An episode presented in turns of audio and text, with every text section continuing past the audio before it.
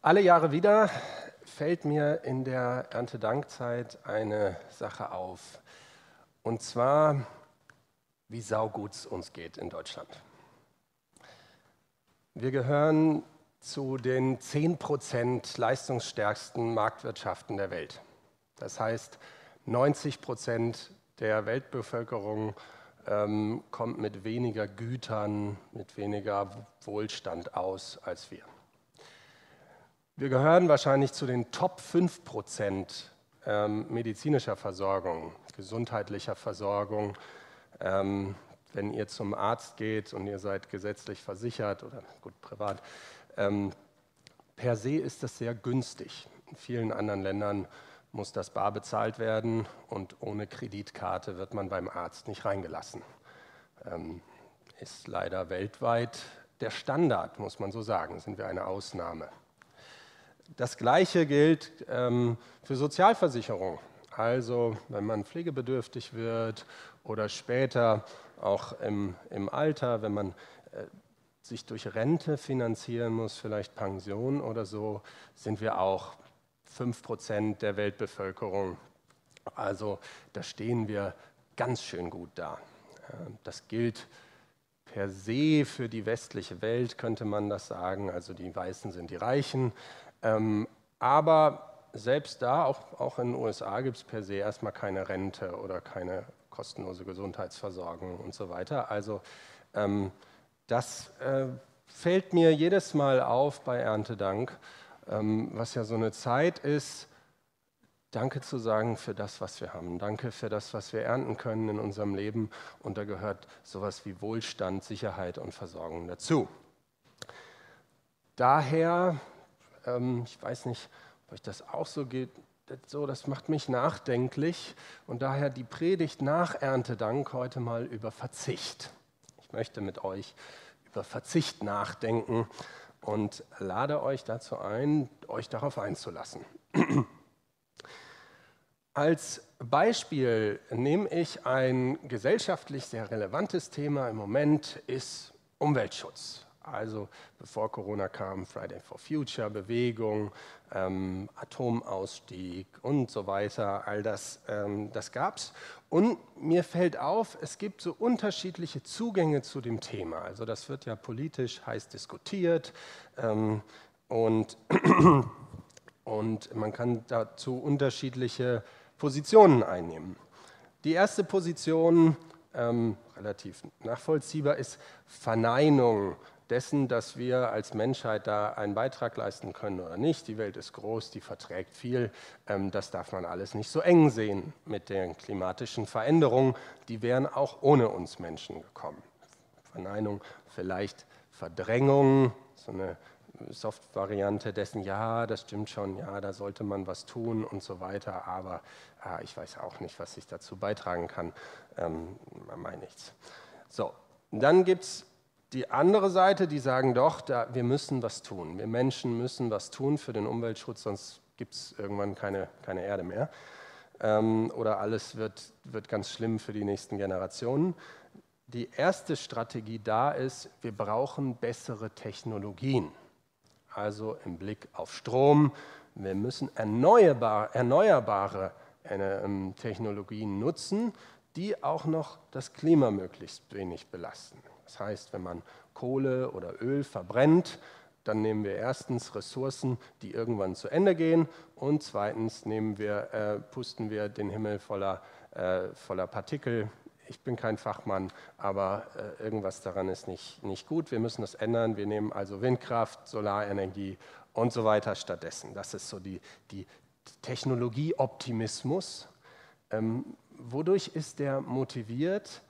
Ja, dann können wir nämlich so weiterleben wie bisher. Ja? Also, na klar, weil wir brauchen Strom. Ähm, und äh, die, die Klimaziele, die beinhalten ja nicht, lass uns weniger Strom verbrauchen, sondern lass uns die Rate des Wachstums, des Mehrverbrauchs an Strom, lass uns die ein bisschen einschränken. Also nächstes Jahr verbrauchen wir nicht 20 Prozent mehr als dieses Jahr, sondern nur 10 Prozent. Aber konstantes Wachstum äh, ist da im, im Stromverbrauch zu beobachten. Und jetzt gibt es noch die Hardliner, die sagen, nein, also die Umwelt geht kaputt, wir haben eine Verantwortung, wir müssen uns überlegen, wie wir damit umgehen. Ähm, aber wir kriegen das mit Technologie alleine nicht hin. Wir müssen verzichten. Ja, also da bin ich jetzt endlich angekommen. Äh, warum erzähle ich das? Hat eine Relevanz. Es macht nämlich im Stromverbrauch einen Riesenunterschied, ob euer Fernseher so groß ist ja, oder 65 Zoll. Ja, je mehr Fläche, je mehr Bilddiagonale, desto mehr Stromverbrauch. Könnt ihr auf euren äh, Schildchen hinten, steht das immer drauf, was die so ungefähr im Jahresdurchschnitt verbrauchen und was das kostet und pipapo. Also es ist ein Thema, nicht nur, würde ich sagen, in Kirchen und so weiter, sondern es ist ein gesellschaftlich relevantes Thema. Vielleicht bist du heute hier und du hast äh, oder du hörst das im Podcast äh, und du hast mit Christsein gar nichts zu tun. Ja, dann äh, können wir heute trotzdem nett miteinander nachdenken. Ich glaube, da ist ein Gewinn rauszuholen. Jetzt gehe ich trotzdem mal auf die andere Seite und sage, naja, das ist jetzt also das Gesellschaftliche an einem Beispiel, wo über Verzicht nachgedacht wird. Ähm, jetzt möchte ich mal in die Bibel gucken und da so erspüren, Mensch, wie, wie ist denn da Verzicht gedacht? Gerade als Christen, was können wir denn da rausziehen? Und anders als bei klassischen Auslegungen, wo es so einen Bibeltext geht und dann äh, stelle ich meine Gedanken dazu dar, äh, habe ich heute mal eine ganze Menge Bibeltexte, die ich euch jetzt vorlese. Und ich bitte euch, die so mitzugehen, mal einfach zu gucken, wo docke ich an, was hat für mich eine Relevanz, was vielleicht nicht, ähm, damit wir mal so eine, so eine Überblick kriegen. Mensch, Verzicht kommt immer wieder in der Bibel vor. Ich beschränke mich mal aufs Neue Testament, sonst wird es zu viel. Ähm, aber also für euch aktiv zum, zum Mitdenken. Erster Text, ähm, Verzicht in Glaubensperspektive, kommt aus Matthäus 13, Verse 44 folgende. Jesus spricht, das Himmelreich gleicht einem Schatz verborgen im Acker, den ein Mensch fand und verbarg, und seine Freude äh, und in seiner Freude geht er hin und verkauft alles, was er hat, und kauft den Acker. Wiederum gleicht das Himmelreich einem Kaufmann, der gute Perlen suchte. Und als er eine kostbare Perle fand, ging er hin und verkaufte alles, was er hatte, und kaufte die Perle. Matthäus 10, 37 folgende. Wer Vater oder Mutter mehr liebt als mich, sagt Jesus, der ist meiner nicht wert. Und wer Sohn oder Tochter mehr liebt als mich, der ist meiner nicht wert. Und wer nicht sein Kreuz auf sich nimmt und folgt mir nach, der ist meiner nicht wert. Wer sein Leben findet, der wird es verlieren. Und wer sein Leben verliert um meinetwillen, der wird es finden. Dazu Lukas 18, 28. Petrus aber sprach, Jesus, sehe, wir haben alles verlassen und sind dir nachgefolgt. Er aber sprach zu ihnen, Wahrlich, ich sage euch, es ist niemand, der Haus oder Frau oder Brüder oder Eltern oder Kinder verlassen hat, um des Reiches Gottes willen, der nicht äh, vielfach empfängt in dieser Zeit und in dem kommenden Zeitalter ewiges Leben. Römer 8, Vers 12 folgende. Darum, liebe Brüder und Schwestern, sind wir nicht mehr alten, unser alter menschlicher Natur verpflichtet und müssen nicht länger ihren Wünschen und ihrem Verlangen folgen. Denn wer ihr folgt, muss sterben. Wenn ihr aber mit der Kraft des Geistes euer selbstsüchtiges Verhalten tötet, dann werdet ihr leben. Lukas 21, 1 folgende. Nachdem Jesus das gesagt hatte, blickte er zum Opferkasten im Tempel hinüber und schaute zu, wie die Reichen ihre Gaben einwarfen. Er bemerkte aber auch eine arme Witwe, die zwei der kleinsten Münzen hineinwarf. Eins ist sicher, meinte Jesus, diese arme Witwe hat mehr gegeben als alle anderen. Die Reichen haben nur etwas von ihrem Überfluss abgegeben, aber diese Frau ist arm und gab alles, was sie hatte, sogar das, was sie dringend zum Leben gebraucht hätte. Philippa 2, Vers 6 folgende. Obwohl Christus in jeder Hinsicht Gott gleich war, hielt er nicht selbstsüchtig daran fest, wie Gott zu sein. Nein, er verzichtete darauf und wurde einem Sklaven gleich. Er wurde wie jeder andere Mensch geboren und war in allem ein Mensch wie wir.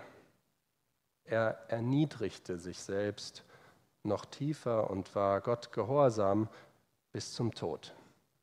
Ja, sogar bis zum schändlichen Tod am Kreuz. Darum hat ihn Gott erhöht und ihm den Namen gegeben, der über allen Namen steht. Nehmt euch doch eine Minute Zeit, lasst das auf euch wirken, was ich gelesen habe.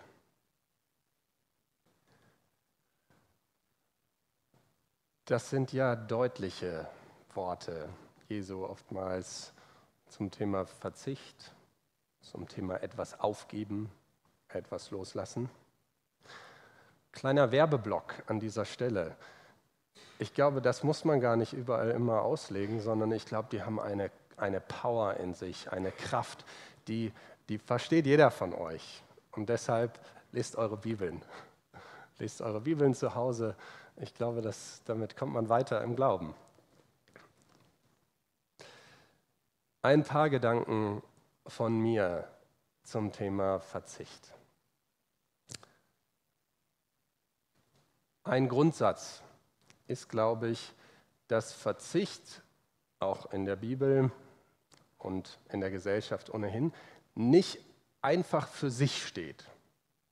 Einfach äh, verzichten, weil es gut, Punkt sondern, das erkläre ich jetzt, es ist immer ein Verzicht, um etwas zu gewinnen. Ein Verzicht auf eine Sache oder, oder was weiß ich was, um ähm, etwas Gutes dafür zu entweder beizutragen für ganz viele Menschen oder um etwas Gutes für sich selber zu gewinnen. Ähm, also wenn Menschen sagen, okay, ich brauche keinen Fernseher, das kostet zu viel Strom oder ich fliege nicht mit dem Flugzeug und so weiter, dann ist das ja nicht, weil das per se bösartig ist, das so zu machen, nein, sondern um den nächsten Generationen äh, diese Erde zu erhalten oder wie auch immer. Ähm, Im christlichen Sinne genauso, der Mann äh, im Gleichnis vom Acker, der verkauft ja nicht einfach so seinen Acker und verzichtet da auf seinen Wohlstand und was so ein Acker alles abwerfen kann, sondern, ähm, ach nee, andersrum, jetzt habe ich es im Kopf falsch. Äh, nein, also er verzichtet auf alles, was er hat, um diesen Schatz zu erlangen. Äh, der ist das Himmelreich, Gottes Realität in seinem Leben und auf dieser Welt. Ja, also erster Punkt, wenn ihr um, über Verzicht in eurem Leben nachdenkt, vielleicht auch motiviert aus eurem Glauben heraus, dann fragt euch, warum? Was und wozu? Was ist das Ziel? Was will ich, was will ich eigentlich damit beitragen? Dann glaube ich, es gibt grundsätzlich zwei Arten von Verzichten. Die eine ist, wenn man etwas erreicht hat, etwas hat und sagt, okay, ich habe jetzt hier was erkannt, vielleicht im Lesen der Bibel oder im, im Lobpreis ist mir das deutlich geworden von Gott her oder ich habe eine Predigt gehört und so.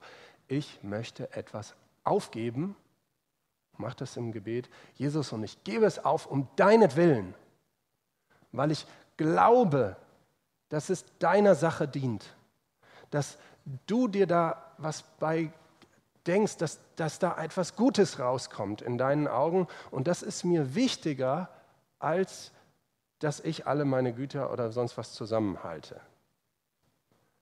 Ähm, das, ist die, das ist die eine Möglichkeit.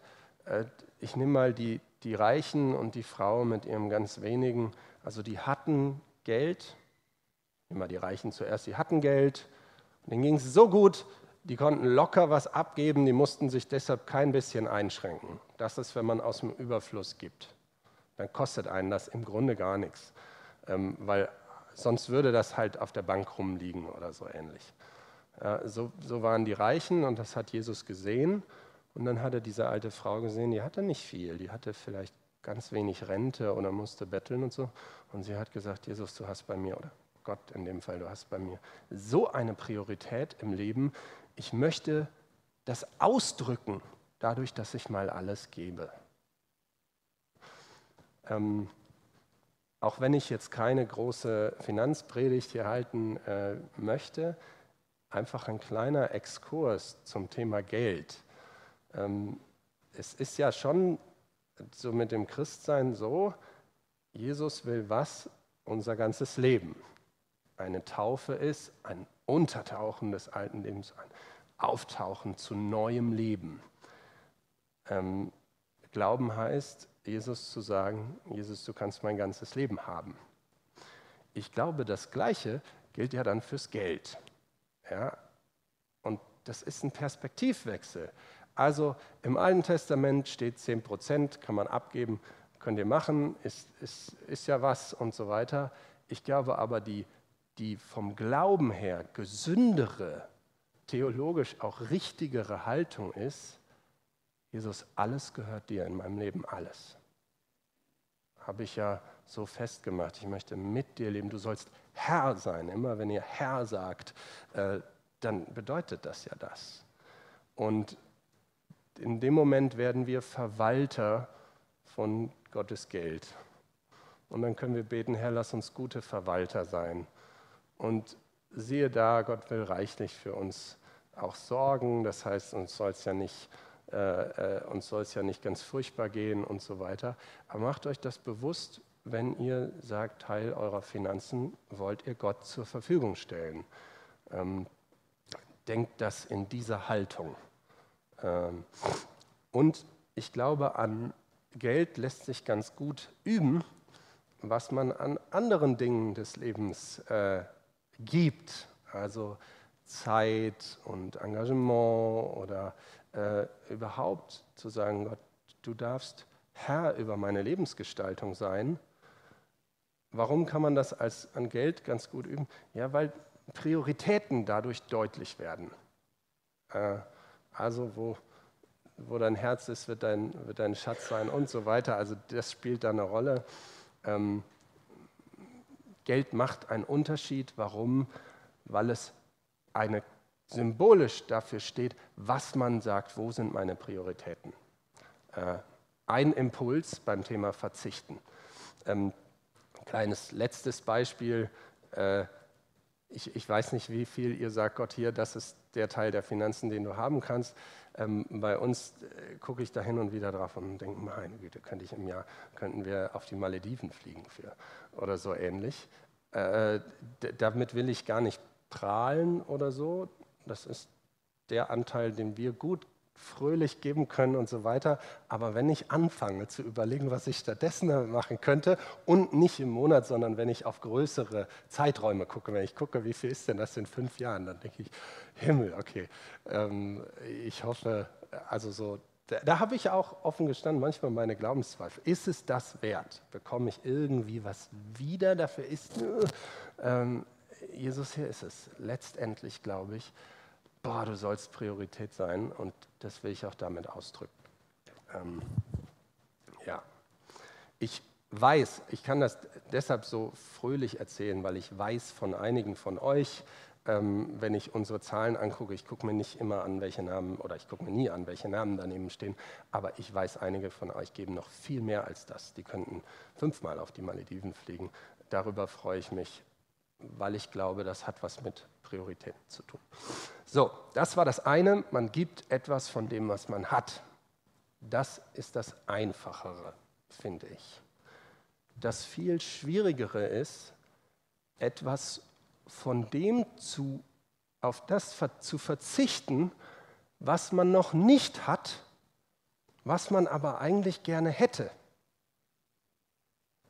Und das hat nämlich was mit unserem Streben im Leben zu tun. Ja, also ich hätte gerne eine bombenerfolgreiche Karriere zum Beispiel und die Anerkennung von vielen, vielen Leuten. Oder ich hätte gerne ein Wahnsinns-Einfamilienhaus mit, mit 220 Quadratmetern und 1000 Quadratmeter Grund. Aber ich habe es noch nicht, ich muss dazu, dahin streben. Und manchmal ist das so, dass ich glaube schon im Angesicht dieser Bibeltexte, dass ein Leben mit Jesus uns dazu ruft, auf so etwas zu verzichten. Ich veranschaulichte das mal an einer, an einer Story von einem guten Bekannten von mir. Ich habe ihn vorher nicht fragen können, äh, ob ich es erzählen darf, deshalb ändere ich seinen Namen. Ich nenne ihn Andreas, aber es ist eine echte Geschichte.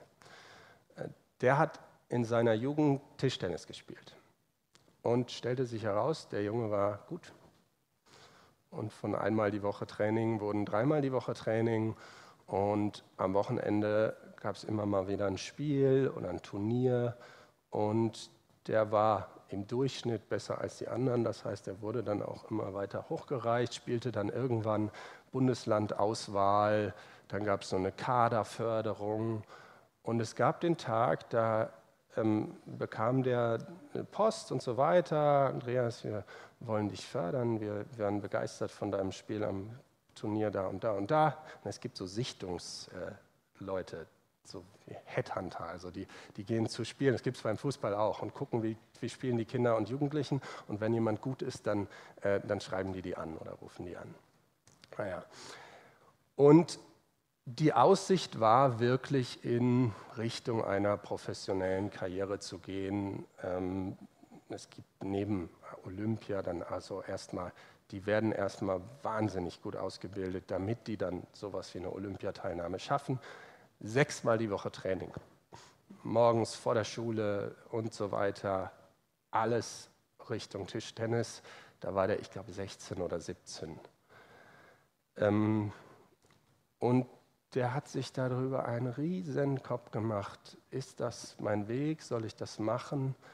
Und so. Und dem hat das total Spaß gemacht und er war gut. Und letztendlich hat er dennoch an dem Punkt aufgehört, verzichtet. Warum? Wie er selber erzählt hat, weil dann Tischtennis so einen Raum eingenommen hätte in meinem Leben, dass für ganz viel anderes keine Zeit mehr gewesen wäre. Wäre aus jeglicher gemeindlicher Mitarbeit raus. Ich wäre dann wirklich jedes Wochenende weg gewesen. Dann ist auch Gottesdienste und Co. nicht mehr so das Thema. Ähm, und ich habe das von ihm mitbekommen, der hat also wirklich äh, nicht aus anderen Gründen, gut, Gott kann ins Herz schauen, aber er hat aus um Gottes Willen gesagt und ich verzichte. Und auf sowas zu verzichten heißt auch auf eine Olympiateilnahme irgendwann zu verzichten und so weiter.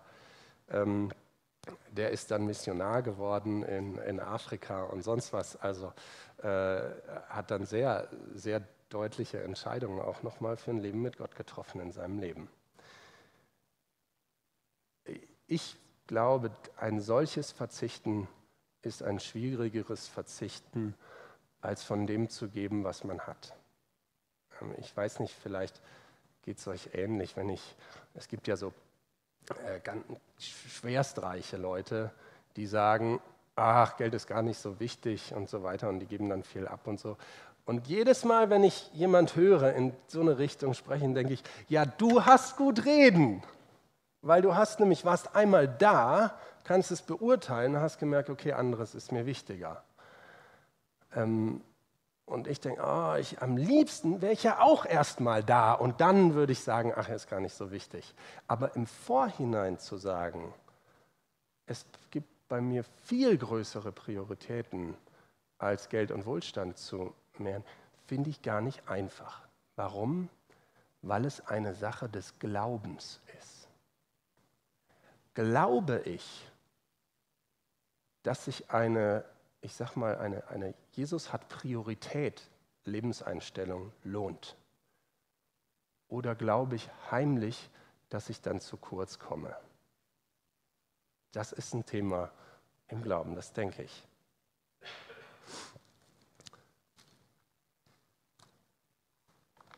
Ein letzter Gedanke zum Thema Verzichten, gerade im Blick in der Glaubensperspektive.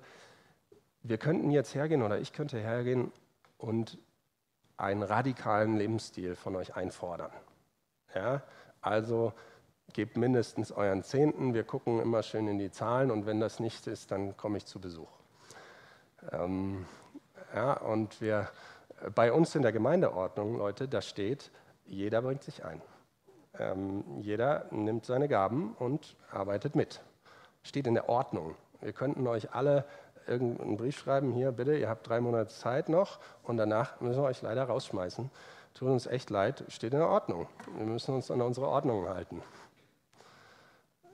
Das könnten wir machen. Ähm, so sinnvoll das ist, euch in diesem Rahmen mal daran zu erinnern, glaube ich doch, würden wir sowas machen, wären wir eins, gesetzlich. Gesetzlich. Und was ist Gesetzlichkeit? Gesetzlichkeit ist, wenn man eine Vorgabe unabhängig von einer Jesus-Beziehung stellt. Wenn man eine Vorgabe, eine Regel, ein, dieses, so machen wir das hier, mach mit. Und wir machen das als Älteste unabhängig von eurer äh, Jesus-Beziehung. Was passiert dann, wenn wir das so handhaben würden bei uns in der Gemeinde, dann würdet ihr, die ihr zur Gemeinde gehört, ihr, die ihr nicht zur Gemeinde gehört, würdet wahrscheinlich gehen und nie wiederkommen. Ihr anderen würdet das vielleicht auch tun. Oder ihr würdet sagen, okay, ich mache das, weil ich das hier muss. Ne, ich will ja hier nicht rausfliegen und so weiter. Das wäre aus einer Pflicht heraus. Aus einer Haltung des Gruppenzwangs vielleicht. Äh, solche, solche, das wäre dann die. Wer lag in der, im Neuen Testament am meisten im Clinch mit Jesus? Wer hatte die größten Schwierigkeiten und letztendlich, wer war wirklich am verlorensten von den allen? Das waren die Pharisäer, das waren die, die geglaubt haben, mit der Vorgabe von Regeln und der strengen Überwachung können wir die Menschen dahin bringen, dass alles mit Gott in Ordnung ist. Und es ist in der Menschheitsgeschichte jedes Mal gescheitert, dieser Ansatz. Und im Alten Testament ist das Volk Israel immer wieder auf die Nase gefallen, zu sagen, okay, wir halten uns an diese Regeln und darum geht es, äh, wenn man über Gott redet oder so. Und dann kam Jesus und er machte die Sachen ganz anders. Und er legte die Gebote anders aus und so weiter. Und wenn man durchs Neue Testament, vor allen Dingen durch die Evangelien liest, dann fällt eins auf. Ihm geht es um eine Haltung. Ihm geht es um ein, eine bewusst gestaltete Beziehung zu Gott. Ich glaube, also meine, meine Werbung hier ist, macht euch das klar. Wendet euch Gott zu und es wird euer Leben verändern. Und es wird euer Leben verändern, auch in Perspektive auf das, worauf kann ich verzichten, worauf möchte ich verzichten, welchen Verzicht möchte ich ganz bewusst gehen, um zu sagen, Jesus, du hast Priorität in meinem Leben. Ähm, wo sage ich nein, ich bin, ich bin frei davon, auf etwas zu verzichten. Ich muss das nicht. Ähm, weil ich in meiner Jesus-Beziehung merke, hey, wir sind cool, Gott gönnt mir was. Gott gönnt mir was an diesem Punkt. Ich darf ein großes Haus haben oder ein dickes Auto und so weiter. Es macht einen riesen Unterschied, ob das aus der Jesus-Beziehung ihr ein Ja oder ein Nein dazu findet.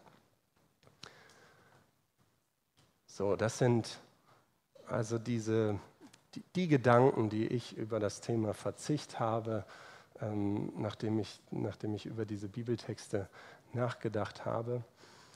Dementsprechend mache ich zu guter Letzt hier keine Vorgabe. Verzichtet mehr. Ähm, liebe Leute, bitte lebt nicht aus schlechtem Gewissen. Wenn irgendjemand nicht aus schlechtem Gewissen leben muss, dann sind das wir Christen. denn befreit hat er uns zur Freiheit. Das soll deutlich werden.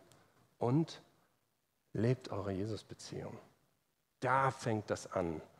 Äh, mit, das ist der Kern dessen, Jesus, du darfst einen Unterschied machen in meinem Leben und ich verzichte auf manches, was ich habe. Ich verzichte auf manches, was ich eigentlich gerne erreichen würde. Ich wünsche euch dabei ganz viel Segen, ganz viel Glauben, denn den braucht es. Ich glaube, in diesen Wegen, da gibt es auch eine Menge Zweifel. Äh, Im besten Fall bringt uns das aber weiter. Also verzichtet, wenn denn dann, aus einer Jesus-Beziehung heraus. Amen.